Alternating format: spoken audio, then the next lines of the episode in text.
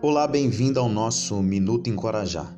Eu sou o pastor Xandão e a leitura de hoje está em João, no capítulo 14, no versículo 27, aonde Jesus disse: Deixo-lhes a paz. A minha paz lhes dou, não a dou como o mundo a dá. Não se perturbe o seu coração, nem tenham medo.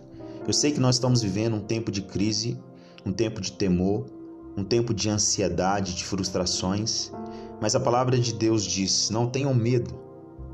Não é Allan Kardec que está falando, não é Buda, não é Maomé, não é Confúcio, é o próprio Jesus.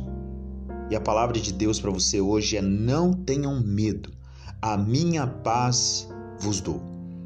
Quem sabe seu coração está em guerra. Hoje, o Espírito Santo está trazendo a paz de Deus para você. Seja encorajado com essa palavra em nome de Jesus.